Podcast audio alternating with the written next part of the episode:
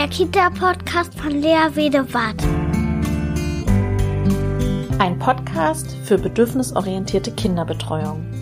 Ich beschäftige mich hier mit einer achtsamen, gewaltfreien Kinderbetreuung, in der die Gefühle, Bedürfnisse und Grenzen aller Beteiligten in der Kinderbetreuung im Zentrum der Aufmerksamkeit steht. Hallo, da bin ich wieder. Es ist Zeit für den dritten Teil der Reihe Achtsame Sprache, welche Wörter wir überdenken und vielleicht vermeiden dürfen. Wenn ihr hier einschaltet, dann hört euch auf jeden Fall die zwei anderen Teile an, die davor sind.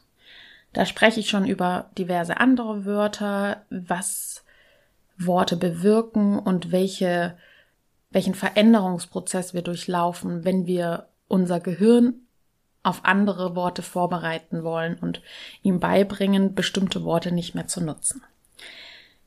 Heute möchte ich auf weitere acht Worte eingehen, die wir in der Facebook-Gruppe gesammelt hatten. Das ist einmal das Wort gleich, aber, immer, ordentlich, sollen und müssen, wenn, dann, vorsichtig, und I. Das war unsere Sammlung aus der Facebook-Gruppe. Und weil bei vielen da doch einige Fragezeichen äh, zurückgeblieben sind, warum jetzt genau welche Worte nicht mehr benutzt werden sollten, habe ich diese Podcast-Reihe entstehen lassen, um nochmal die Erklärungen mitzuliefern. Dann fangen wir gleich an. Das Wort gleich. Ich komme gleich. Gleich geht's los. Warte gleich. Ich bin gleich zurück. Gleich spiele ich mit dir. Und so weiter und so fort. Kennt ihr das? Das Wort verwenden wir unglaublich häufig. Kindergartenkinder leben im Hier und Jetzt. Sie haben kaum eine Zeitwahrnehmung und die beginnt eigentlich erst so mit drei Jahren frühestens und eigentlich erst so mit vier, fünf, sechs Jahren beginnen die Kinder langsam ein Gefühl dafür zu entwickeln, was Zeit bedeutet. Auch zu wissen, was Zeit ist oder dass es Zeit gibt, ist ja nochmal ein Unterschied zur Empfindung von Zeit. Und Zeit ist eh schon so eine schwer greifbare Größe, weil wir Menschen, dazu gibt es auch Studien, schätzen auch Zeit sehr unterschiedlich ein, sehr subjektiv. Und das Zeitempfinden variiert ja auch. Das ist allein, wenn wir daran denken, wenn wir etwas Schönes erleben, vergeht Zeit unglaublich schnell. Wenn wir was Anstrengendes, nicht so Schönes erleben, dann vergeht Zeit oft sehr langsam. Das heißt, Zeitempfinden ist sehr subjektiv. So, und neben diesem wenig ausgeprägten Zeitempfinden ist es für Kinder sehr, sehr schwer greifbar, wenn wir sagen, gleich geht's los oder auch bald. Das gehört auch so ein bisschen dazu, bald. Aber in den Kindertagesstätten ist das Wort gleich ganz schön ausgeprägt. Und dieses Wort ist einfach für Kinder nicht greifbar. Wenn wir sagen, gleich bin ich wieder da, was bedeutet das denn? Also wie lang ist das? Wie lang fühlt sich das an? Ähm, wann genau? Jetzt nach dem Spielen, vor dem Spielen, nach dem Essen? Es ist nicht klar, was dann gleich bedeutet. Manchmal kommt die Erzieherin sofort, wenn sie gleich sagt, oder der Erzieher, und manchmal dauert es länger und manchmal kommt sie oder er vielleicht auch gar nicht. Also für Kinder ist es sehr verunsichernd, wenn wir das Wort gleich benutzen. Deswegen ist es so wichtig, dass wir das Wort gleich aus unserem Wortschatz streichen. Und das fällt unglaublich schwer. Und auch hier möchte ich nochmal an der Stelle sagen, es geht nicht darum, uns zu geißeln. Es geht nicht darum, uns selbst unter Druck zu setzen und uns schlecht zu machen, wenn wir jetzt das Wort gleich benutzen. Wir begeben uns auf einen Weg und auf einen Übungsweg und wie gesagt, also das ist auch noch mal im ersten Teil erklärt, es braucht seine Zeit, bis Veränderung im Hirn ähm, sichtbar ist und wir immer wieder das üben dürfen und zuerst mal wahrnehmen, was, wann wir denn gleich sagen, um dann irgendwann festzustellen, äh, ach stimmt, andere nutzen das auch und wir das dann wahrnehmen. Das sind so kleine Schritte, die wir gehen und seid nachsichtig mit euch. Es ist kein, es ist, hat keine gravierenden Auswirkungen, wenn wir jetzt das Wort gleich weiterhin benutzen. Es macht das Leben der Kinder einfacher, wenn wir in den Einrichtungen konkrete Angaben nutzen und das Wort gleich überdenken und üben, es nicht mehr zu benutzen. Genau, das heißt, das Wort gleich dürfen wir durch genaue Zeitangaben ersetzen. Wenn ich mein Brot aufgegessen habe, komme ich zu dir. Versprochen. Wenn der große Zeiger oben ist, dann komme ich aus der Pause wieder. Wenn wir geschlafen und gefespert haben, dann kommt deine Mama wieder und holt dich ab. Wenn wir zum Kind sagen, ja, später oder bald kommt die Mama, dann ist das für das Kind nicht greifbar. Das verunsichert das Kind eher, als dass es hilft. Wichtig ist, wenn wir sagen, dann kommen wir wieder, dass wir das auch einhalten. Ihr kennt vielleicht diesen berühmten Marshmallow-Test. Darin wurde ja gezeigt, dass Kinder häufiger und länger warten, wenn die Belohnung eines zweiten Marshmallows auch wirklich eintritt. Wenn die Belohnung ausblieb, also wenn dann mal ein Marshmallow noch kam und mal nicht, dann haben die Kinder irgendwann nicht mehr gewartet. Das heißt, wenn wir angeben, dass wir kommen, ist es unbedingt notwendig, das auch einzuhalten. Weil so lernen die Kinder, warten lohnt sich und das Versprochene tritt auch ein. Das ist das Wort gleich. Jetzt kommt das Wort aber. Du willst noch weiterspielen, aber wir gehen jetzt raus. Ja, super machst du das, aber du musst noch aufräumen. Ich verstehe, dass du toben möchtest, aber jetzt ist Ruhezeit. Wenn wir das Wort aber benutzen, drücken wir erstmal vermeintlich eine Akzeptanz aus. Also wir, wir versuchen in einem Satz zu sagen, ja, ich verstehe, dass du toben möchtest. Und gleichzeitig ist es, wenn wir das Wort aber benutzen, eine Pseudo-Akzeptanz. Weil, wenn wir genau hinhören bei dem Satz, ist alles, was vor dem Aber steht, dann hinfällig. Also alles, was vor dem Aber gesagt wird, hat keine Relevanz mehr. Ich verstehe, dass du toben möchtest, aber jetzt ist Ruhezeit. Das Toben und das Bedürfnis des Kindes wird dann wie weggewischt, ist also ungültig. Das Bedürfnis des Kindes, was da vermeintlich gesehen wird, zählt dann nicht mehr so viel. Und meistens steht dann das eigene Bedürfnis, also unser Bedürfnis, nach dem Aber. Und das Gewicht nach diesem Aber ist viel größer. Und in der Bedürfnisorientierung ist es ja wichtig, dass die Bedürfnisse auf gleicher Ebene sind, dass wir uns auf einer gleichen Ebene begegnen mit dem Kind, dass es eine gleichwürdige Beziehung ist. Und da ist es wichtig, dass vor, vor dem Aber und hinter dem Aber die Bedürfnisse gleich viel wiegen. Und ein Aber bedeutet, die wiegen nicht gleich viel, sondern das, was danach kommt, also unser Bedürfnis, ist wichtiger. Ich habe irgendwo gelesen, das Wort Aber ist ein Verbindungskiller, weil es sorgt dafür, dass die Verbindung verloren geht und behindert den echten Dialog, die Wertschätzung der jeweiligen Bedürfnisse. So, was können wir jetzt tun? Anstatt das Wort aber zu verwenden, können wir die Wörter und oder gleichzeitig benutzen. Weil die beiden Wörter zeigen, das davor und das danach, also gleichzeitig, gelten gleichzeitig, sind gleichzeitig gleich wichtig. Und genauso auch bei dem Wörtchen und. Das eine ist wichtig und das andere ist wichtig. Und beide dürfen nebeneinander existieren. Anstatt du willst noch weiter spielen, aber wir gehen jetzt raus, könntest du sagen, du möchtest gerne hier drinnen bleiben, weil du deinen Turm fertig bauen willst. Gleichzeitig wollen die anderen Kinder alle raus und ich möchte die anderen Kinder beaufsichtigen. Das bedeutet, du willst bauen, das ist genauso wichtig und gleichzeitig möchte ich rausgehen mit den anderen Kindern. So, und dann gucken, was man für eine Lösung finden kann. Anstatt ich verstehe, dass du toben möchtest, aber jetzt ist Ruhezeit, könntest du sagen, du brauchst gerade viel Bewegung. Und die anderen Kinder wollen sich gerade ausruhen. Sie brauchen Ruhe. So, dann ist das ein Konflikt, der dann besprochen werden kann. Ich denke, es ist klar geworden, ne? Das nächste Wort. Immer. Immer musst du andere ärgern. Immer lässt du deinen Teller stehen. Immer schmeißt du deine Schuhe auf den Boden. Kein Mensch zeigt immer ein bestimmtes Verhalten. Das geht schlicht gar nicht. Das ist einfach unwahr und eine gnadenlose Übertreibung. Mir ist es ja wichtig zu sensibilisieren, welche Bedeutung, welche Wirkung Sprache hat. Und wenn wir sagen immer, ist das einfach nicht wahr, weil kein Mensch immer das Gleiche tun kann.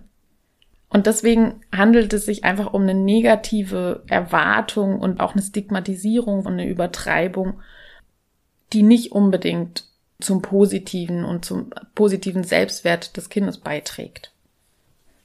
Wir nutzen das Wort immer, um unserer Haltung, unserem Ärger, den wir vielleicht auch haben, Nachdruck zu verleihen. Ja, also wir wollen sagen, immer machst du das, weil darüber ärgere ich mich so und da, damit wollen wir uns unsere, unser Bedürfnis stärker machen und was wir uns bewusst machen dürfen, ist, dass wir dadurch das Kind abwerten. Wir verletzen es.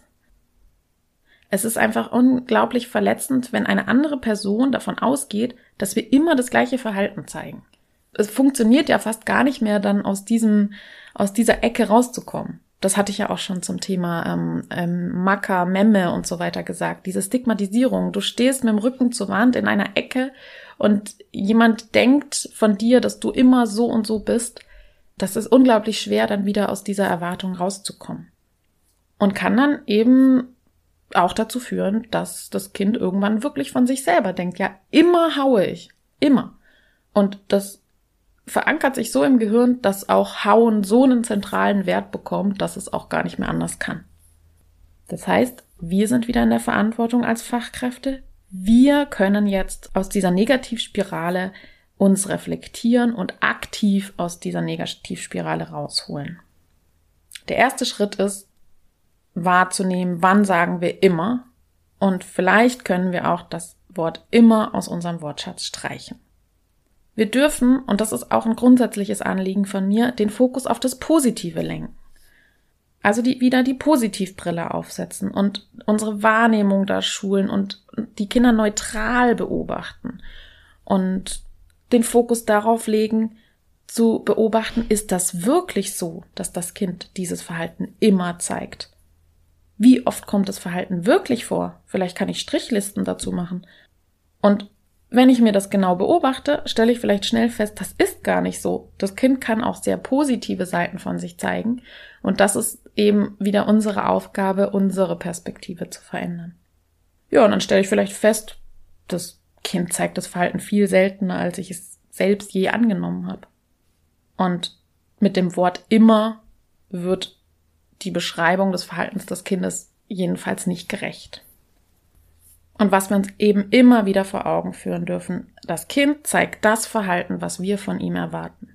Wenn wir sagen, immer haust du, wird es das Hauen verinnerlichen als für sich zugehörig oder zu sich zugehörig. So, jetzt sind wir wieder auf der Handlungsebene. Also was können wir konkret tun? Anstatt Kinder mit immer Sätzen herabzuwürdigen, können wir den Fokus darauf lenken, was gut läuft. Wir können das Kind zum Beispiel beim Gutsein erwischen das ist zwar eine Bewertung, die ich hier nutze mit dem Gutsein, ist in dem Fall vielleicht trotzdem eine Hilfe, aus diesem Negativdenken rauszukommen. Also das heißt, das Kind dabei zu beobachten, was mir Freude macht. Vielleicht ist es besser so, das zu sagen. Welches Verhalten mir gefällt, welches mir ähm, zusagt. Vielleicht da den Fokus drauf zu lenken. Also zu beobachten, wann genau zeigt das Kind das Verhalten, das ich mir eigentlich wünsche. Und vielleicht kann ich dann mir auch wieder Listen machen und merke, eigentlich zeigt das Kind ziemlich oft auch das Verhalten, was ich mir wünsche. Also wir können den Fokus darauf lenken, zu gucken, ja, wann kooperiert denn das Kind? Also wann ist es zugewandt? Und dann können wir wiederum darüber unsere Freude ausdrücken. Also in der klassischen Konditionierung und Behaviorismus würde man vielleicht sagen Positivverstärkung, obwohl ich ja vom Behaviorismus eigentlich weg möchte, kann es auch sein, für sich ähm, da den Fokus zu legen und zu sagen, ich bestätige das Kind in dem Verhalten, das mir gefällt wenn wir es noch schaffen, darüber unsere Freude auszudrücken und uns authentisch zu zeigen und nicht nur eine Belohnung oder eine Bewertung im Sinne von gut und toll auszusprechen, dann sind wir schon sehr weit in der Reflexion. Ja, so eine, so eine Rückmeldung, so eine Positivrückmeldung könnte dann so aussehen. Ich habe gesehen, du hast deine Schuhe gerade eben direkt in das Regal gestellt. Darüber freue ich mich sehr. Weil dann muss die Reinigungskraft nachher die Schuhe nicht aufräumen. Und wir können hier besser durchlaufen.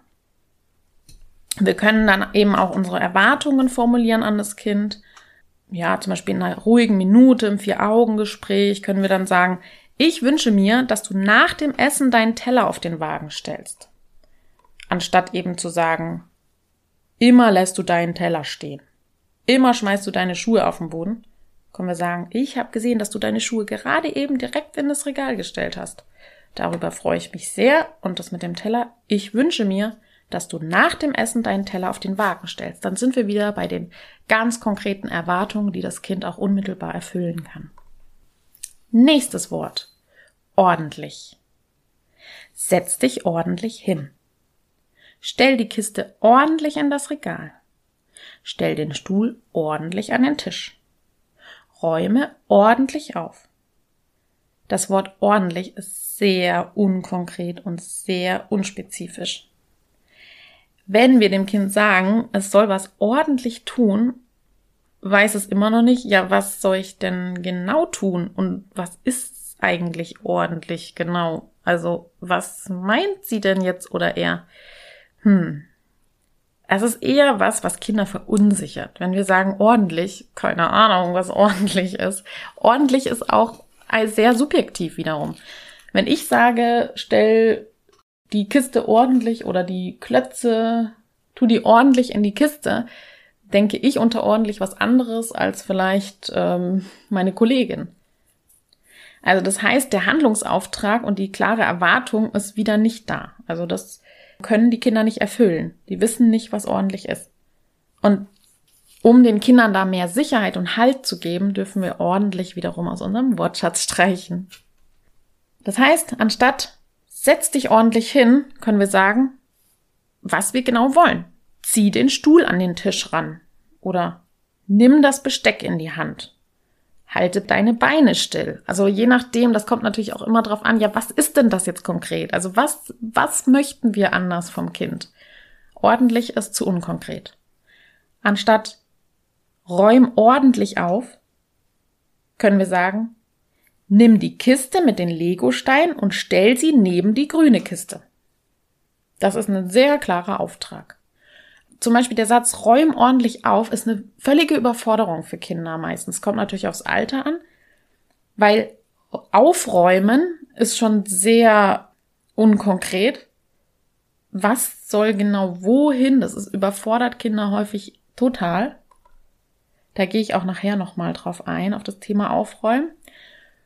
Und ordentlich ist auch eine Überforderung, weil auch nicht klar ist, was ist ordentlich. Also das bedeutet, es ist wichtig, dass wir klare Sätze formulieren, bei denen die Kinder genau wissen, was wir meinen, was wollen wir. Weil das Wort ordentlich einfach viel zu viel Raum für Spekulation und Interpretation lässt und das die Kinder eher verunsichert. Also sie brauchen da unsere klare Anleitung und dass sie sich einfach orientieren können. Nächstes Wort oder Wörter sollen und müssen. Du musst noch deine Sachen aufhängen. Du musst noch die Bauklötze einräumen. Das musst du lernen. Du musst dich entschuldigen. Bei dem Wort muss oder müssen baue ich automatischen Druck auf. Also, wenn ich mir vorstelle, ich sage jetzt zu meinem Partner oder zu meiner Kollegin und meinem Kollegen, du musst noch deine Dokumentation machen, kann ich mir vorstellen, dass derjenige sich ganz schön überfahren fühlt und denkt, was? Bestimmst du über mich? Ich bestimme selbst über mich. Das heißt, es entsteht ein Druck und eine Fremdbestimmung, der ja nicht angenehm auszuhalten ist. Und ich würde dann eher trotzig werden. Ich würde mich dann eher ärgern. Und es gibt ja diesen Spruch, nicht umsonst, Druck erzeugt Gegendruck. Das heißt, mit Druck kommen wir nicht unbedingt weiter. Ist auch einfach uneffektiv. Das bedeutet, mit dem Wort müssen erreichen wir eigentlich meistens genau das Gegenteil von dem, was wir wollen. Wir wollen ja zum Beispiel erreichen, dass das Kind aufräumt, um beim Thema zu bleiben. Und wenn wir jetzt sagen, du musst aber mithelfen, du musst das lernen, du musst, dann entsteht beim Kind eher so eine Abwehr, die dann nicht, wiederum nicht dazu führt, dass das Kind eigentlich aufräumt und eventuell noch eine Negativverknüpfung herstellt, dass Aufräumen eh doof ist. Also ihr könnt das ruhig mal ausprobieren, bei euren Kollegen oder auch mit dem Partner zu Hause. Ihr könnt ja mal immer wieder sagen, du musst das und das machen und du, du musst noch den Müll rausbringen und du musst noch den Gruppenraum fegen und ja, und dann könnt ihr mal gucken, wie die Kollegin oder der Kollege dann reagiert. Wahrscheinlich trauen wir uns das nicht mal. Und mit den Kindern gehen wir aber so um. Und das ist ja auch was, was in uns lebt, ja, dieses, ah, diesen, dieser Leistungsgedanke, dieses, wir müssen immer alles und wir sind auch fremdgesteuert und wir müssen das alles tun. Das ist, das ist doch kein Wert, den wir unseren Kindern vermitteln wollen. Also, wenn wir eben das Wort müssen verwenden, dann ist das wie so ein, eine Pflicht, die wir den Kindern auferlegen und, und wir bestimmen das und dann erwarten wir Gehorsam und das kann einfach nicht funktionieren. Und weil wir Menschen, wir sind Wesen, die das Bedürfnis nach Selbstbestimmung haben, nach Autonomie. Und das ist unglaublich wichtig, diese Bedürfnisse. Und wenn wir in dieser Selbstbestimmung und Freiheit eingeschränkt sind, dann entsteht Wut und Ärger, weil diese Gefühle machen uns darauf aufmerksam, dass wir gerade unsere Autonomie verlieren und dass wir sie wieder erlangen müssen. Und dann, dann kommt Ärger auf und Wut. Das bedeutet, wenn wir immer wieder müssen verwenden und wenn wir uns da auch wieder beobachten, das ist jetzt auch eine Aufgabe für euch, wieder beobachtet, wie oft ihr müssen sagt. Ihr werdet erschrocken sein, wie oft wir das sagen. Das sind ja auch so wieder äh, innere Stimmen, innere Glaubenssätze, die wir mit uns tragen, die wir auch erlebt haben, dass wir alles immer müssen.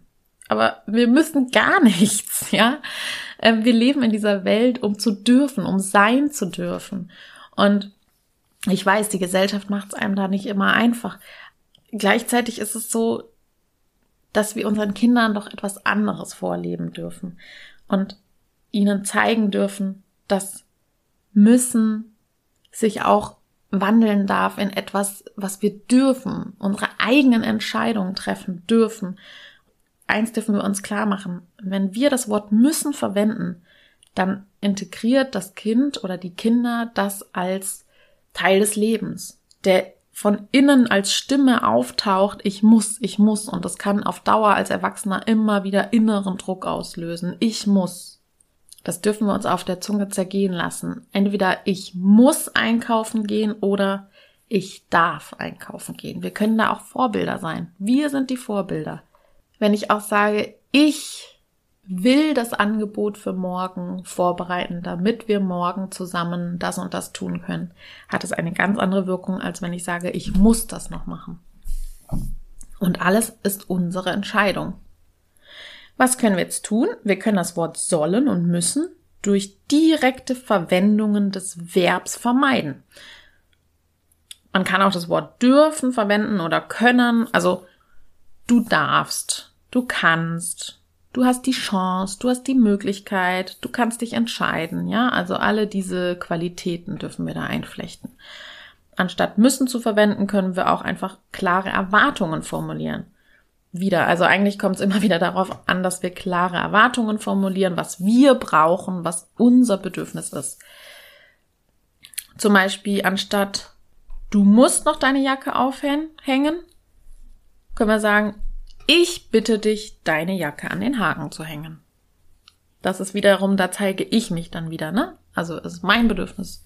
Ich bitte dich, deine Jacke an den Haken zu hängen.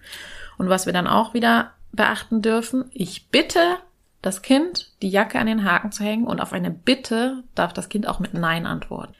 Ich will, dass du die Jacke an den Haken hängst, kann ich auch sagen. Dann ist es schon keine Bitte mehr, sondern ich will das, dass du die Jacke an den Haken hängst damit wir nachher genügend Platz hier in der Garderobe haben und nicht auf die Jacken treten. Kann ich dann auch begründen, warum mir das so wichtig ist? Wenn das Kind dann Nein sagt, sind wir in einem Konflikt. Da kann ich die Bedürfnisse nochmal einander gegenüberstellen und nochmal deutlich machen, wie wichtig uns das ist.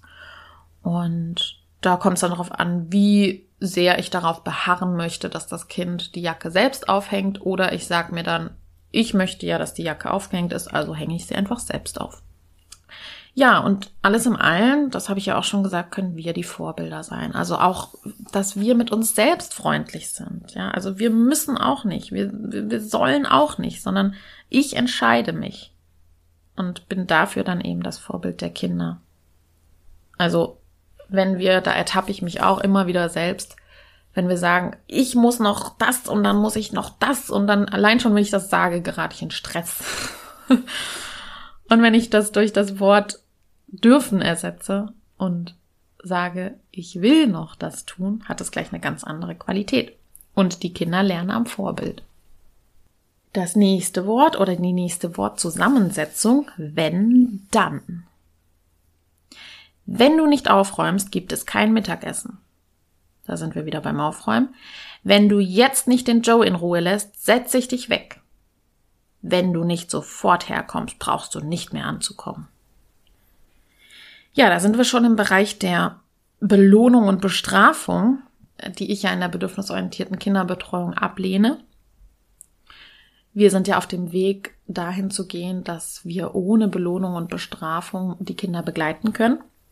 Das heißt, wenn dann steht mit einer Belohnung und Bestrafung Zusammenhang und deswegen ist es wichtig, diese Sätze zu überdenken und möglichst zu verändern. Deswegen habe ich, spreche ich auch von der Wenn-Dann-Drohung. Und diese Wenn-Dann-Drohungen sind noch sehr verbreitet in der Erziehung heute, finde ich. Ähm, das wird immer wieder genutzt, weil, also es funktioniert auch.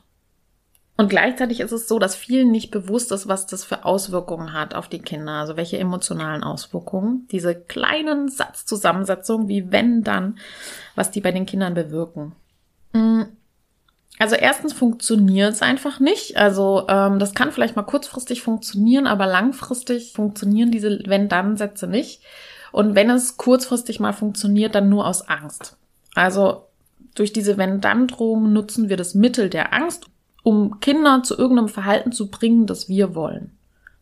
Es ist also, es handelt sich also um eine Form der Manipulation. Also wir manipulieren das Kind dahin, wo wir es haben wollen. Nur wenn das Kind sich so verhält, wie ich es will, erhält es das, was es braucht. Und das ist sehr perfide, weil wir knüpfen sozusagen unsere Unterstützung Meistens hat es auch mit Bedürfniserfüllung zu tun. Also das Kind bekommt nur unsere Unterstützung bei seiner Erfüllung von seinem Bedürfnis, wenn es sich so verhält, wie wir das wollen.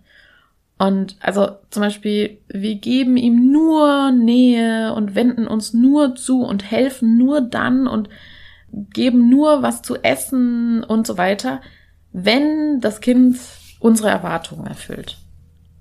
Und was nimmt das Kind mit? Was ist die Botschaft? nur wenn ich so bin, wie jemand anderes, also wie die Fachkraft das von mir möchte, gibt sie mir eigentlich das, was ich brauche. Und das ist ein unglaublich ungesundes Abhängigkeitsverhältnis. Das Kind muss sich verändern, damit es die Bedürfnisse erfüllt bekommt, die es braucht. Und das kann einfach nicht sein, ja. Und das Kind verliert auch noch das Gefühl zu seinen eigenen Bedürfnissen, weil es dann wegschiebt, weil es ja eigentlich sich nochmal so verhalten muss, damit es dann irgendwie was anderes bekommt, was es braucht. Das darf einfach nicht mehr sein. Das ist für Kinder ungesund, das ist schädlich, ja. Und wenn wir das jetzt mal vergleichen, wir als Erwachsene können uns jederzeit alle Bedürfnisse erfüllen. Wir können auf Toilette gehen, wir können, also gut, je nachdem, wie viel jedes Personal ist und so weiter, haben, müssen wir vielleicht auch noch mal abwarten und so. Aber grundsätzlich haben wir erstmal die Wahl, jederzeit uns das zu erfüllen, was wir brauchen. Nun kommt es auch dazu, dass wir noch mehr gelernt haben, unsere Impulse zu kontrollieren, weil unser Hirn da schon reifer ist. Da haben wir auch einen Entwicklungsvorsprung. Bei Kindern ist es nicht so. Und wenn wir jetzt Kinder abhängig machen davon, dass wir sie unterstützen in der Bedürfniserfüllung oder ihnen das nicht immer gewähren, dann ist das ja, die Kinder hängen an der langen Leine und können eben nicht wie wir Erwachsene uns das, äh, sich das jederzeit selbst erfüllen. Und wenn wir uns überlegen, wenn wir auf Toilette müssen oder wenn wir dolle Hunger haben, dann werden wir auch ungehalten und unruhig, ja. Und dann dürfen es da die Kinder doch auch. Und die Kinder sagen nur Hilfe, ich bin in Not, ich brauche Hilfe, ich habe ein unerfülltes Bedürfnis. Und dann kommen wir mit der Wenn-Dann-Keule und die Erfüllung des Bedürfnisses des Kindes rückt noch mehr in den Hintergrund.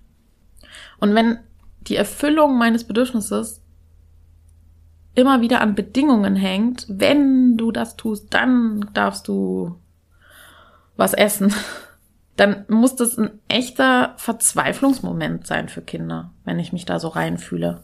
Und da können die auch selbst nicht raus. Sie sind in der Abhängigkeit. Und das nehmen die doch mit für ihr Leben. Ich bin abhängig von anderen, ob es mir gut geht. Und dann kommt dazu, dass natürlich die Sätze, diese Wenn-Dann-Sätze auch Negationen enthalten. Also, wenn du jetzt nicht den Joe in Ruhe lässt, dann setze ich dich weg. Wenn du nicht sofort herkommst, brauchst du nicht mehr anzukommen. Also das sind diese Negationen. Das heißt, wenn ihr auch schon die letzte Folge gehört habt mit dem Nicht, dann, also schon aus dem Grund können wir die Wenn-Dann-Sätze weglassen, weil da wieder Negationen enthalten sind, die das Kind gar nicht verarbeiten kann. Das heißt, unsere Drohungen, diese Wenn-Dann-Sätze, können die Kinder meistens eh nicht verarbeiten. Was ganz wichtig ist, ist, wir alle kommen in die Situation, dass wir diese Sätze verwenden. Ich kenne das von mir selbst. Meistens ist es in dem Fall, wenn wir die Kontrolle verlieren, wenn wir uns ohnmächtig fühlen, wenn wir uns hilflos fühlen, wenn wir keine Möglichkeit mehr haben. Wir wissen nicht, wie, wie wir jetzt mit der Situation umgehen, wenn das Kind da drüben haut und die sich streiten und dann, wir sind einfach völlig überfordert und das ist dann die, die letzte Möglichkeit, die wir dann noch haben, mit Drohungen zu kommen. Und das ist mir auch so wichtig zu sagen, setzt euch nicht unter Druck. Seid freundlich zu euch selbst. Auch das nehmen die Kinder mit. Wir sind nicht unfehlbar. Wir, und wir haben auch Fehler und auch das dürfen wir authentisch zeigen. Wenn es uns passiert, können wir jederzeit zu den Kindern hingehen und sagen, oh, du vorhin, was ich da zu dir gesagt habe, mit dem, wenn du nicht das machst, dann, das, das wollte ich nicht. Ich habe dich unter Druck gesetzt, kann das sein? Erzähl du mal, wie hast du das empfunden? Oh, ich versuche das, ich versuche das nächstes Mal anders zu machen. Das, das wollte ich nicht so. Und jederzeit dürfen wir hingehen und sagen, oh, ich bedauere das, wie ich, wie ich gehandelt habe. Das wollte ich nicht. Dann nimmt, nehmen die Kinder auch noch was Positives mit, nämlich, dass wir alle Menschen sind, dass wir auch einfach mal ungerecht sein können. Das darf sein und gleichzeitig dürfen wir den Kindern dann mitteilen, du bist gut so wie du bist. Das ist hat mit dir nichts zu tun, sondern ich war dann gestresst und das möchte ich nächstes Mal anders machen. Ja, und auch hier können wir wieder den Vergleich herziehen. Würden wir jemals unseren Freunden, unseren guten Freunden sagen, wenn du nicht das machst, dann, oder mit unserem Partner, wahrscheinlich würden jetzt alle den Kopf schütteln. Das, das würden wir nicht machen. Das ist einfach erniedrigend. Ja, also man kann immer wieder diesen Vergleich herziehen. So, und jetzt wird's kompliziert, weil ich habe jetzt immer wieder gesagt, was man anstatt der Wörter sagen kann. Das ist in dem Fall nicht so einfach. Das ist ein großes Thema. Da muss ich noch mal, ja, da muss ich, da darf ich noch mal zu einem anderen Zeitpunkt drauf eingehen. Es gibt jetzt hier keine einfache Lösung. Ich kann das jetzt mal probieren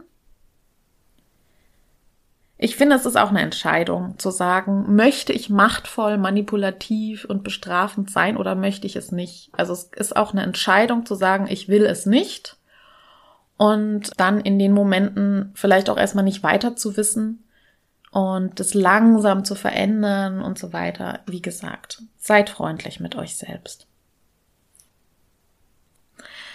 Genau, und wenn ich es anders machen möchte, nicht mehr die Wenn-Dann-Sätze verwenden möchte, ist es schon auch wichtig, ähm, mich selbst zu beobachten. Wann passiert mir das? Also wann nutze ich diese Wenn-Dann-Sätze? In welchen Momenten habe ich das Gefühl, in diese Ohnmacht zu geraten, in also so ein so Triggerpunkt zu haben? Wann wann werde ich auf die Palme getrieben?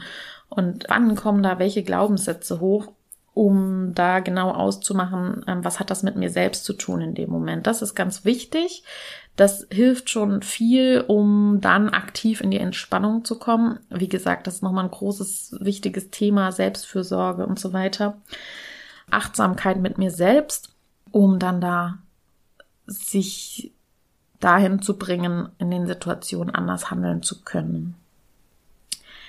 Genau, und eben diese Wenn-Dann-Drohungen werden in unterschiedlichsten Situationen angewendet und es braucht immer ein ganz individuelles Hinschauen. Das ist jetzt ein bisschen in dem Rahmen jetzt zu viel. Ich kann jetzt mal versuchen zu gucken, wenn wir sagen, anstatt diesem, wenn du nicht aufräumst, gibt es kein Mittagessen, kann ich jetzt mal hingucken bei diesem Thema Aufräumen zum Beispiel. Mm, ja, dann könnten wir sagen, also ich zeige mich wieder selbst. Ich wünsche mir, dass wir alle zusammen aufräumen damit wir morgen hier wieder gemeinsam spielen können. Und wenn wir alle kräftig mithelfen, sind wir schneller fertig und wir können uns alle zusammen an den Mittagstisch setzen. So, und dann kann es durchaus passieren, dass eben Kinder nicht mithelfen. Ja, und was wir dann noch tun können, ist eben wieder die Gefühle benennen und die, die Situation, ach, du willst nicht mit aufräumen, oder? Also wieder dieses Ja-Mantra durchführen, wie ich manchmal sage. Du willst nicht aufräumen, stimmt's? Ja. Du findest es lästig, ja. Hast du schon so dolle Hunger, dass du nicht mehr mithelfen kannst? Ja. Also wir können äh, auf Spurensuche gehen. Was, also was führt dazu, dass das Kind jetzt nicht mithelfen will? Und was wir uns auch vor Augen führen dürfen, ist, das Bedürfnis nach Aufräumen, nach Ordnung ist unser Bedürfnis. Von uns Erwachsenen meistens. Also es gibt seltenst ein Kind, das das Bedürfnis nach Ordnung hat im Sinne von Aufräumen. Es gibt manche Kinder, aber sehr, sehr selten. Also das, die wenigsten Kinder haben einen Sinn für Ordnung in dem Sinne, wie wir es wieder verstehen. Ne? Dann sind wir wieder beim Thema Ordnung. Was ist Ordnung? Und das dürfen wir uns bewusst machen. Das ist unser Bedürfnis. Und was wir jetzt tun können, ist unser Bedürfnis zu transportieren und die Kinder bitten, zu helfen, mein eigenes Bedürfnis zu erfüllen. Und wir können die Kinder nicht dazu zwingen. Wenn die Kinder nicht mithelfen, aufräumen, dann helfen sie nicht mit aufräumen. Dann, dann ist das so. Und es gibt einfach auch viele Kriterien, die wir dann beachten dürfen. Zum Beispiel, dass viele Kinder einfach schlicht überfordert sind. Die haben, wenn da ganz, ganz viele Sachen im Raum liegen, das kennt ihr vielleicht von euch, wenn man in einen Laden geht, der voll ist mit Dingen und äh, man ist da drin und völlig reizüberflutet und da dann zu sortieren, ist unglaublich schwer. Das heißt, wenn ein Raum voller Sachen liegt, kann es viele Kinder einfach schlichtweg überfordern. Wenn wir sagen aufräumen, haben die keine Handhabe, wie sie damit umgehen sollen. Das heißt, die brauchen im wahrsten Sinne des Wortes, dass wir sie an die Hand nehmen und detailliert anleiten. Du bringst die Puppe in die Puppenecke, du sammelst alle blauen Dinge zusammen also so spielerische Elemente auch einzubauen, zu singen und mit positiven Gefühlen zu, äh, zu koppeln. Ja, und grundsätzlich, wenn die Kinder sich weigern mitzuhelfen und wir schon geguckt haben, was ist das Bedürfnis dahinter und so weiter, vielleicht will das Kind auch eben gerade lernen, sich abzugrenzen, dann ist einfach, dann respektieren wir das Nein des Kindes. Dazu habe ich auch den Artikel geschrieben, Nein sagen dürfen und auch eine Podcast-Folge dazu. Könnt ihr mal reinhören. Deswegen, wir können unser Bedürfnis klar machen, die Kooperation des Kindes können wir nicht erzwingen. Und müssen wir auch nicht. Warum? Da ist dann oft die, oft die Sorge, dass wenn man dem einen Kind erlaubt, dass es nicht mithilft, dass dann die anderen Kinder auch alle nicht mehr mithelfen, ja, dann ist ein neues Problem da. Dann ist das Problem da, dass jetzt die Spielsachen hier liegen und ja, was machen wir jetzt? Wir sind dann auch nicht in der Verantwortung als Erzieherin und Erzieher, das dann wegzuräumen. Das würde ich auch nicht machen, weil das würde wieder über meine Grenzen gehen, dass ich sage, nee, also, ich räume das jetzt nicht hier alleine auf, das sehe ich gar nicht ein. Jetzt haben wir ein neues Problem. So, und jetzt können wir das gemeinsam lösen. Was machen wir jetzt? Hm, das Mittagessen wartet. Hier liegt alles in der Mitte. Ja, was meint ihr? So, und dann kann, kann man wiederum kreative Lösungen finden gemeinsam. Und das ist wiederum ähm, ja auch eine Fähigkeit, die die Kinder lernen dürfen. Also dann, dann haben wir ein enormes Lernfeld, das zu das Kreativität fördert, Problemlösestrategien äh, zu entwerfen fördert, Gemeinschaftssinn, Empathie und so weiter. Ne? Also das, ja, dann ist es so. Ist natürlich viel einfacher zu sagen, ja, wenn du nicht mithelfst, dann bekommst du kein Mittagessen. Was die Folgen daraus sind, darüber dürfen wir uns immer wieder Gedanken machen. Können wir das wirklich durchziehen, dass das Kind kein Mittagessen bekommt, zum Beispiel? Können wir wahrscheinlich eh nicht, dürfen wir auch gar nicht. Wir arbeiten nur mit Angst. Das zerstört die Beziehung. Die Beziehung ist aber die Grundlage fürs Lernen des Kindes und für das Wohlfühlen und für die Stressregulation. Ja, und es hinterbleibt nur die Botschaft, der Mächtigere gewinnt, ich muss mich unterwerfen, wir können andere manipulieren, mein Bedürfnis zählt eh nicht. Ja, und ich werde mit meinem Bedürfnis und meiner Angst in dem Moment nicht gesehen. Das ist nicht das, was wir wollen, glaube ich. Nächstes Wort, vorsichtig. Bitte lauf vorsichtig. Vorsichtig an der Straße. Vorsichtig essen, sonst fällt das Essen runter. Vorsichtig beim Klettern. Vorsichtig. Ja, dieses Wort ist ein bisschen ähnlich wie ordentlich. Ist auch wieder inhaltlich sehr schwer zu greifen und echt unkonkret. Und da ist auch wieder schwer nachvollziehbar für die Kinder, was mit dem Wort vorsichtig eigentlich genau gemeint ist. Also lauft vorsichtig trifft keine Aussage darüber, ja, wie die Kinder denn anstattdessen laufen sollen. Und da braucht es dann wieder andere Formulierungen. Also das heißt, vorsichtig dürft ihr auch aus eurem Wortschatz streichen. Und dann wieder die exakten Erwartungen, also positive Formulierungen an das Kind verwenden. Anstatt bitte lauf vorsichtig, könnte ich zum Beispiel sagen, bleib auf dem Weg oder lauft um die spitzen Steine herum. Also wiederum das, was ganz konkret gemeint ist. Und das Wort Vorsicht, sonst fällst du, also dieser Satz, enthält wiederum eine Annahme, die ja negativ ist. Also ich, ist so ein bisschen wie bei nicht. Also vorsichtig, sonst fällst du, dann visualisiert ja das Kind schon, ich falle hin. Und wenn das Gehirn schon gesendet bekommt, ich fall sonst hin, ist es schon eine Annahme, die, da gibt's glaube ich sogar eine Studie, ich habe die jetzt nicht rausgesucht, umso mehr man dem Kind sagt, was es nicht machen soll oder was oder diese Angst ausgesprochen ist, dann passiert das eher, als wenn ich es nicht ausspreche. Also Vorsicht, sonst fällst du. Wir wollen das Kind eigentlich warnen und zack fällt's hin. Anstatt wenn wir einfach das Vertrauen in das Kind haben dann. Weil die Unsicherheit, die die Fachkraft transportiert, die verunsichert das Kind ja auch. Und darauf reagiert das Kind. Und ja, und dann wird die Verletzung eigentlich viel wahrscheinlicher. Anstatt wenn ich sage, ja, anstatt Vorsicht, sonst fällst du, kann ich dann sagen, halte dich gut am Seil fest. Dann fokussiert das Kind das Festhalten und nicht das Hinfallen. Ja, das ist, glaube ich, auch deutlich, ne? Also wie ordentlich, vorsichtig. Was ist das genau? Was umfasst das genau? Wir dürfen genau uns überlegen, was meinen wir denn? Was, was soll das Kind denn tun? Ja, und zu guter Letzt den Ausdruck I. I, du stinkst. Oh, wenn ich das so mir anhöre, dann ist eigentlich schon klar, oder? Wenn wir sagen, i, du stinkst, ist es doch eine klare Abwertung. Wenn wir das, wenn wir Windeln wechseln, ist ja auch manchmal eine echte Herausforderung, ne? Also wenn wir zum Beispiel dem, das Kind äh, in der Krippe wick, wickeln wollen, weil das auch wirklich stinkt, ja, das dürfen wir uns ja auch eingestehen. Und es kann ja auch eklig sein und ein Ekelgefühl auslösen und das dürfen wir auch wahrnehmen und das, das ist auch berechtigt.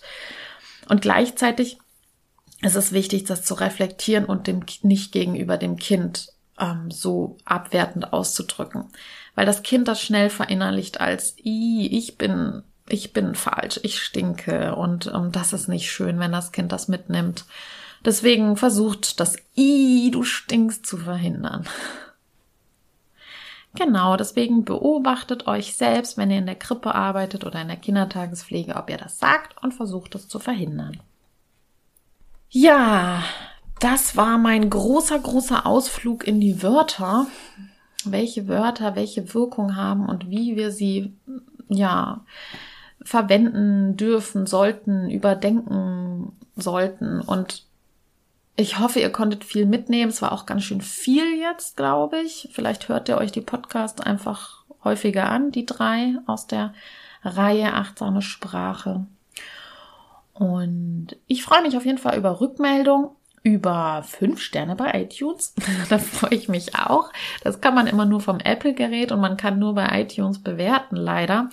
Und diese Bewertung bedeutet auch sehr viel, weil man dadurch mehr Reichweite erhält, die ich natürlich unbedingt gerne hätte, um noch mehr Fachkräfte zu inspirieren, in der Praxis anders zu handeln.